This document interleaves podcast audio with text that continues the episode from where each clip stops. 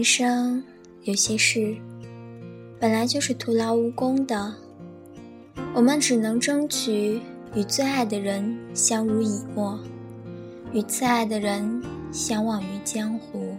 一朵元朗在多少思念的寄托，在忽然相约街头。当我们擦身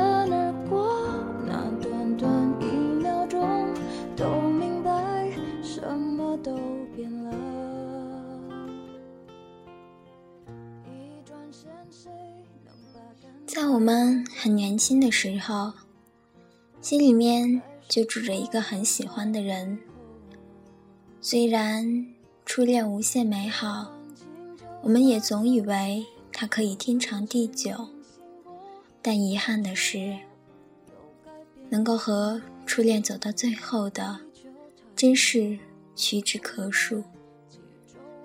所以今天，我想跟各位分享一段没有结果、无法天长地久的、充满徒劳无功的爱情。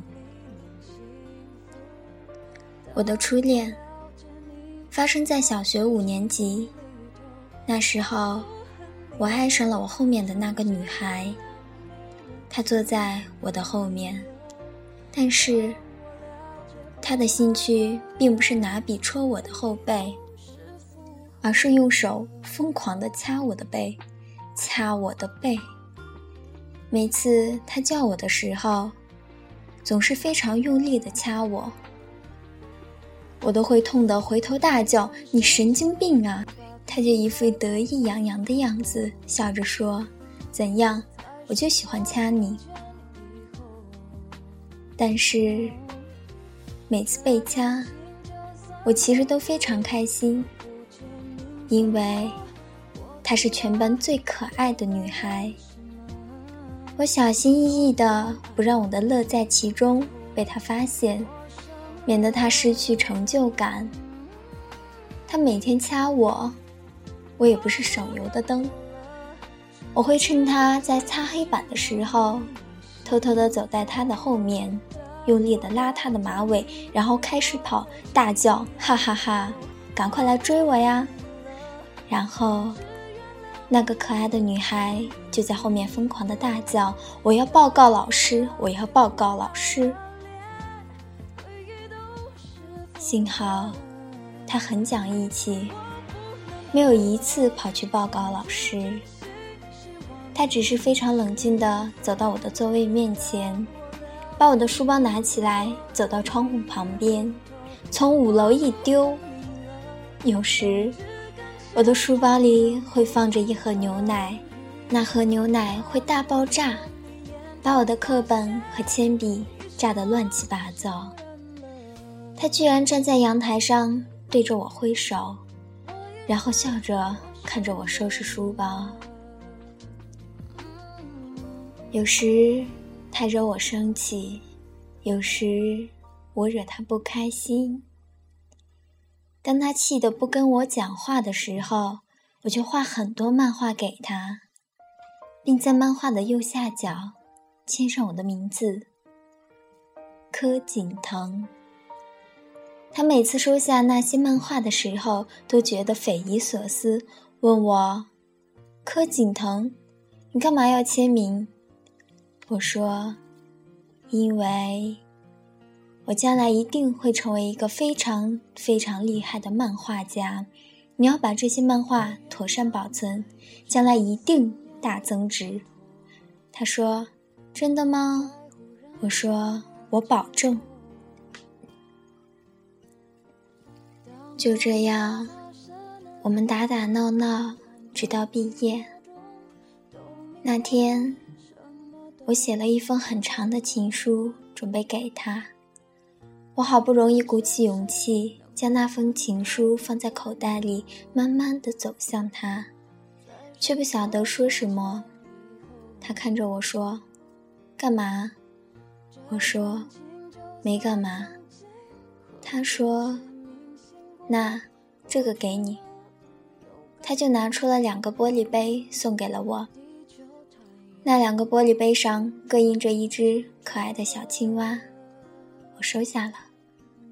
但是那一封情书还留在我的口袋里。毕业后，他到了一个很远的地方读书，后来居然跑去欧洲留学，我失去了他的音讯。他送给我的那两个玻璃杯子。过了几年，不小心被我打破了，而我准备送给他的那封情书，也不知道被我藏到了哪个角落。当电影《那些年我们一起追的女孩》即将上映时，我在 Facebook 上找到了他，我非常兴奋，在网上不停的问他：“我是葛锦腾啊。”你还记得我吗？他说：“当然记得啊，有谁忘得了你？”正当我想要发挥超强的记忆力，跟他滔滔不绝地叙述之前的点点滴滴时，他抢先说：“后来我知道你开始写小说、出书，居然还当了导演，拍了电影。”我非常非常惊讶，因为我总以为你将来一定会成为一个漫画家。我的抽屉里到现在还放着当年你送给我的那一套漫画，那上面有你的签名。我在等他们大增值呢。听他这么说，我的眼泪差点掉下来。我总以为在爱情里。只有一个人会负责保存彼此的记忆，记得彼此多么深爱着对方，而另一个人会毫不眷恋地往前走。我一直以为，我就是那个负责保存记忆的人，没想到我错了。原来这个女孩，她一直都记得。她记得我的梦想，记得他喜欢把我的书包从五楼丢到一楼，记得我喜欢画画送给他，他什么都记得。他甚至记得我对他说的喜欢，尽管我们没有缘分在一起，像童话里一样。他现在是两个小孩的妈妈，跟老公过着幸福快乐的日子。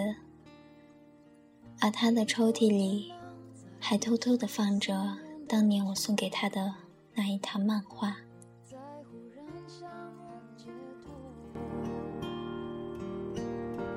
当我们擦身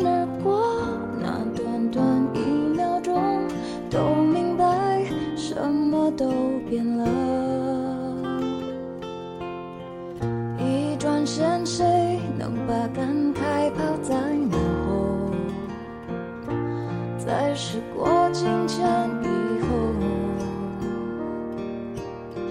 这段情就算曾经刻骨铭心过，过去了又改变什么？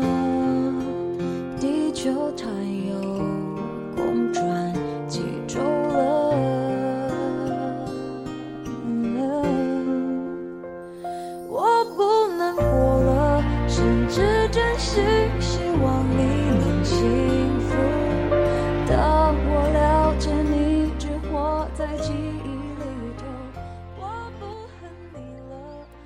爱情有很多很多的遗憾，就让我们带着这份温柔的遗憾，不完美的完美，倔强，快乐的生活吧。